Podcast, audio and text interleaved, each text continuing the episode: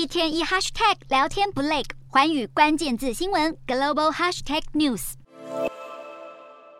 卡达氏足决赛，特斯拉执行长马斯克被拍到在现场观赛，而和他并肩站着的竟是前美国总统川普的女婿库许纳，两人的关系引发议论。毕竟马斯克曾表示，下次总统大选会投共和党，但不会投给川普。还有外媒揣测，马斯克难不成是准备请库许纳接管推特？马斯克经营推特风波不断，用户和广告商大出走，侵蚀推特已经岌岌可危的财务状况，迫使马斯克卖出更多特斯拉股票来填补缺口，也导致特斯拉股价惨跌，今年累计已经下跌超过百分之六十。特斯拉投资人纷纷对马斯克施压，要他尽早把推特的缰绳交给别人。马斯克十八号在推特发起投票，询问网友自己是否该辞去推特执行长一职。结果有高达百分之五十七点五的网友表示他应该下台。马斯克还没有回应投票结果，但已经有不少人毛遂自荐，包含前 T-Mobile 执行长莱格、